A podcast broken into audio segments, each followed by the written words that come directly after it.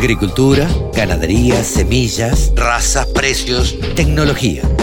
Toda la información en la radiodelcampo.com. Ahora estamos en comunicación con el ingeniero Sergio Paz. Sergio Paz de la Universidad de Lomas de Zamora.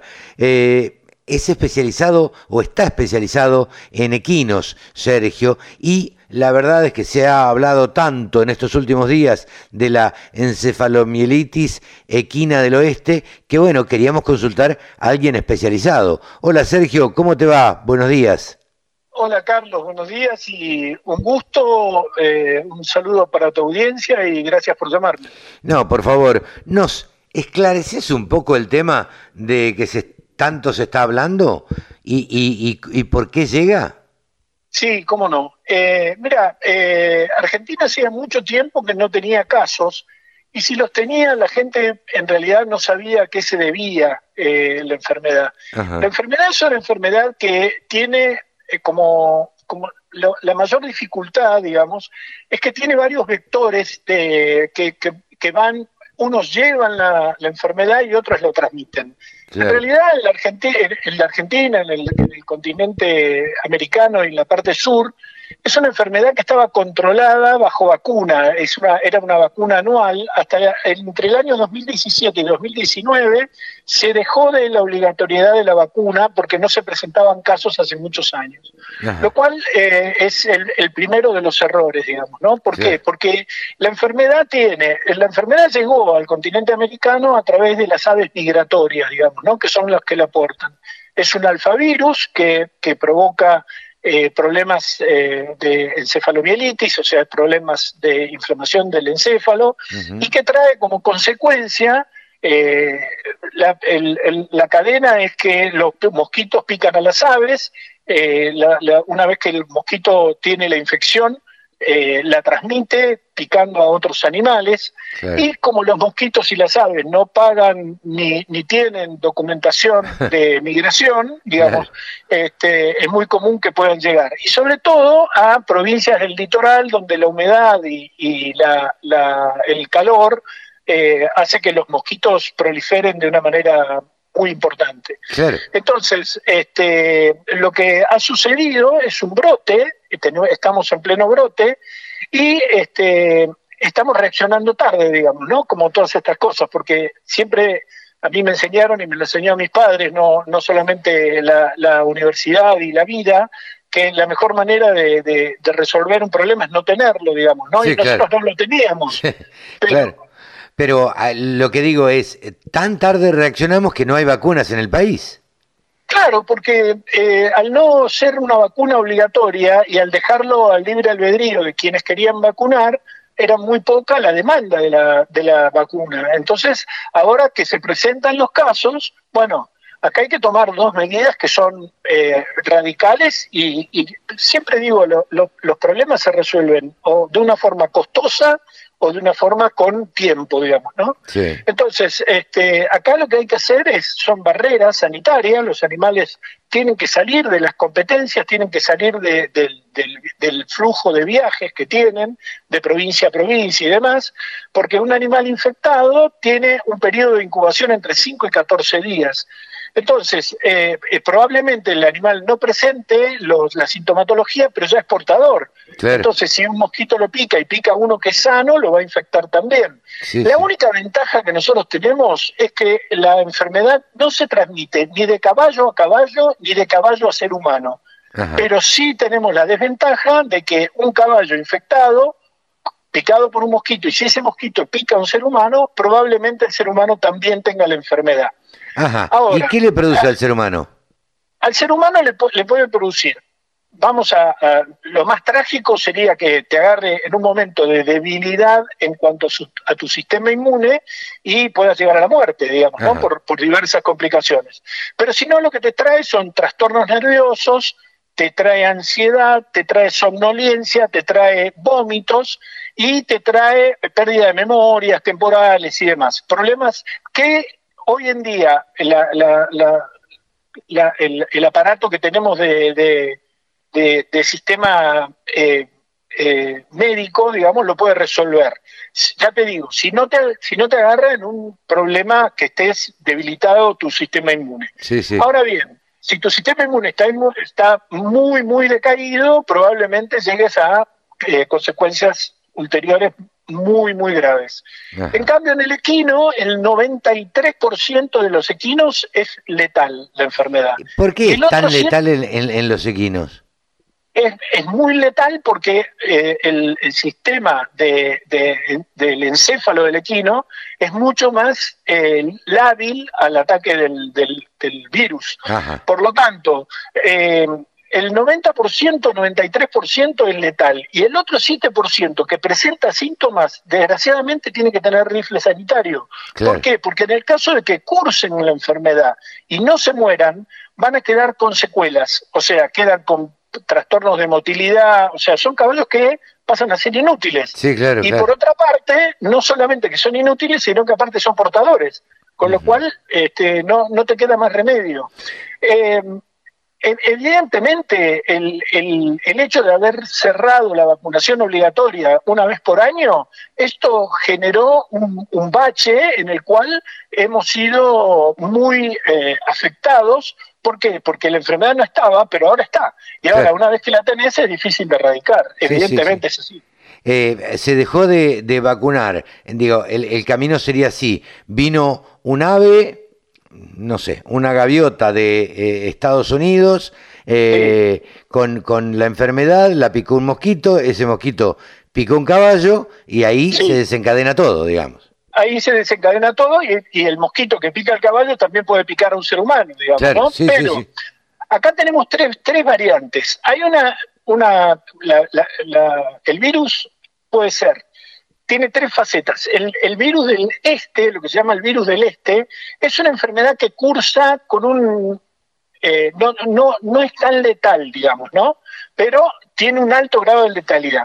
La enfermedad venezolana tiene un altísimo grado de mortalidad y en, el, en la, peor, que es la virus, el virus del oeste del Nilo, que se trasladó por aves migratorias desde el Nilo hasta Estados Unidos, te comento que en el año 2000 en, en, Estados Unidos hubo 84 muertes de personas que en el Central Park de Estados ah, Unidos por porque fue una, una gran proliferación de mosquitos y porque mucha gente no sabía de la enfermedad, la enfermedad era desconocida hasta ese momento y ahí se empezaron a generar las grandes investigaciones y demás. Lo que no tiene explicación es por qué Argentina dejó de vacunar. Si es un tema económico, es un tema completamente eh, erróneo, digamos, ¿no? Porque vos no podés dejar de vacunar porque la vacuna es cara, digamos. No, no, claro. no, no, tiene sentido, ¿entendés? Y si es un tema de que porque nosotros no tenemos casos, no vacunamos, también es otro error, porque no tenemos casos justamente porque vacunamos. Ahora, como dejamos de vacunar, aparecen los casos. y cuando aparecen eh, los casos es cuando tenés que llamar a los bomberos. Sergio, eh, pasó con la aftosa también. Exactamente, exactamente. o sea, nosotros nosotros desgraciadamente tenemos recurrentemente periodos en los cuales las enfermedades son tomadas como de, de, segundo de segundo índole, decir, bueno, ya no tengo casos, estamos, estamos libres. Pero ni los mosquitos ni las aves, repito, tienen eh, pasaporte ni, ni libreta sanitaria que les permita decir está libre de la enfermedad. Entonces, como acá hay concursos de, de o competencias o, diversas actividades que, se realizan con los caballos entre provincias, un caballo infectado va a llevar la enfermedad a eh, provincias que no son litoraleñas. Por ejemplo, Buenos Aires ya presenta casos, San Juan ya presenta casos. Entonces, esto tiene que ver con una, una mala administración de la enfermedad, digamos. ¿no? Un programa de salud tiene que ser un programa rígido, no se puede cambiar por un status quo eh, momentáneo, digamos. Vos tenés que, tenés que eh, de alguna manera poner coto a eso y tener un plan sanitario eficiente, pero hoy, hoy justamente eh, estábamos comentando en una reunión el tema de, mucha gente te habla de los repelentes, ¿sí? Sí. Ahora, los repelentes para insectos, los repelentes para mosquitos, tienen un funcionamiento y son efectivos, pero acá tenemos dos problemas, Carlos. El primero de los problemas es, yo puedo trabajar con repelentes para insectos en caballos que están estabulados. Ahora, los caballos que están en el campo, ¿vos te imaginás a un, a un peón de campo recorriendo el campo y poniéndole repelente a cada rato? repelente, Claro, que, son repelentes que llegan a durar, el, el, el, mejor, el que más se ha probado son 100 días, eh, es un día, perdón, un día que dura el repelente, pero siempre y cuando el caballo no se revuelque, no se moje, no se... No, O sea, es, es, es, prácticamente imposible. Los estabulados, todo lo que sea eh, eh, prevención a través de los, este, los como qué sé yo, el OFF, por ejemplo, o cualquier, perdón que dije una marca, no, no, está bien, los, repelentes, los repelentes de insectos, digamos, en los estabulados funciona, pero en el campo no. Sí, sí, sí. Entonces, Este, es, es, es prácticamente imposible. Y, y por último, como, como mensaje, si querés, que me parece que es muy revelador, o, que, o que debiéramos tener en cuenta, es generar la conciencia en el que tienen los caballos, porque mucha gente que tiene los caballos y presenta la sintomatología no lo denuncia. ¿Entendés? Ah, mira porque le da miedo, porque eh, tiene que matar al caballo, porque esto, porque lo otro. Entonces, nosotros tenemos que generar la conciencia de que el criador que tiene caballos con sintomatología tiene que llamar al veterinario, hacerle los análisis correspondientes y si el caballo es positivo, hay que hacer rifle sanitario. Sacrificarlo. No queda otra alternativa. Es, así. Ahora, te pregunto otra cosa, Sergio, como para aclarar todo. Eh, ¿Cómo se hace en un país eh, como en la Argentina, que no tiene eh, registrados los caballos, este, o que en su mayoría no están registrados, eh, para, para tener un control de esto? La, la, el, acá hay dos, dos factores que son estatales, que son uno en la, bueno, la Secretaría de Agricultura y Ganadería, que tiene una dirección de actividades hípicas, y el otro organismo clave en todo esto es SENASA. Claro. Entonces, eh, Senasa tiene que hacer campañas. Primero, ya te digo, primero barrera sanitaria. Se acabaron las competencias, se acabaron la movilidad de los caballos, porque vos imaginate que Senasa tiene un control sobre los caballos, sobre los caballos en tránsito. O sea, un caballo va de una provincia a la otra y muestra una libreta sanitaria. Hasta ahí estamos de acuerdo. Y los que no están en tránsito, los que están en el campo, ¿cómo haces con todo eso? Entonces, Senasa va a tener que hacer lo mismo que hace con lactosa, que vos bien mencionabas, y poner vacunadores, que ir, ir al campo y vacunar a todos los caballos. Pero la vacunación tiene que ser rígida, estricta y muy, muy, muy prolongada. O sea, hay que vacunar, vacunar, vacunar, vacunar y esperar y, sobre todo liberarse de aquellos que son los portadores. ¿no? Es, la, es la única forma que, que, lo podemos controlar. Porque ya te digo, ni las aves ni los mosquitos son controlables. Eh, ¿Estás al tanto? Eh, ya que te tengo, te, te, tengo a, tiro, te pregunto, ¿estás al tanto del, del chipeo de los equinos? Mira, estoy al tanto del chipeo de los equinos, hace poco hice un curso sobre el chipeo de los equinos. El problema del chipeo de los equinos es la resistencia de los criadores al chipeo de los equinos. Yo ah. te digo, hay eh, entidades que han trabajado extraordinariamente bien. Por ejemplo, la Asociación Argentina de Polo. La Asociación Argentina de Criadores de Caballos de Polo es una entidad que ha chipeado y tiene chipeado casi el 95% de los animales. Eh, otra entidad que ha trabajado muy bien es eh, el, Ejército Argentino, la, Dirección de Fomento Equino. Tiene chipeado hasta las mulas que produce. Entonces, eso, eso es, es clave, digamos, porque después la documentación, vos y yo vivimos en la Argentina, la documentación es una documentación que vos mostrás un, un certificado que tiene un sello y demás. Pero, viste cómo es esto. Lamentablemente en, en, Argentina, y viste, está a punto de vencer, pero no lo hago, este, eh, paso o eh, me para un control y bueno, de alguna manera arreglo, qué sé yo, y ni siquiera tenemos la seguridad de que aquellos caballos que estén en tránsito que no sean portadores, porque a lo mejor no tiene los síntomas, pero está en el quinto, el sexto, el séptimo día y todavía no presenta los síntomas. ¿Qué van a pasar? Presenta los síntomas, ya está. ¿Qué va a pasar con, con las jineteadas tan típicas eh, en el interior? Yo creo, yo personalmente, y aunque no sea agradable lo que digo, yo creo que todas las actividades hípicas en el país, en este momento, excepto las que estén completamente estabulados, como por ejemplo el sangre pura de carrera, o el caballo de polo, o lo que fuera, en temporada, digamos, ahora ya se terminó la temporada de polo, pero los caballos que terminaron la temporada de polo van al campo. Claro. Entonces, este, de alguna manera tiene que haber algún control que evidentemente el chip favorece un montón, pero estamos lejos, muy lejos de que todos los animales estén chipeados. Pero lo que hay que hacer sí o sí es salir a vacunar.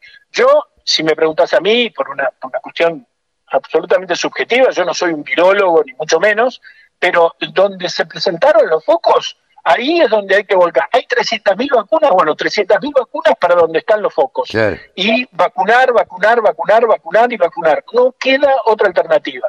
Y los lugares que están libres tienen que volver a la vacunación. La vacunación anual, la vacunación anual no es costosa y sí es costoso salir de este problema, ¿no? Sí, claro, claro, claro.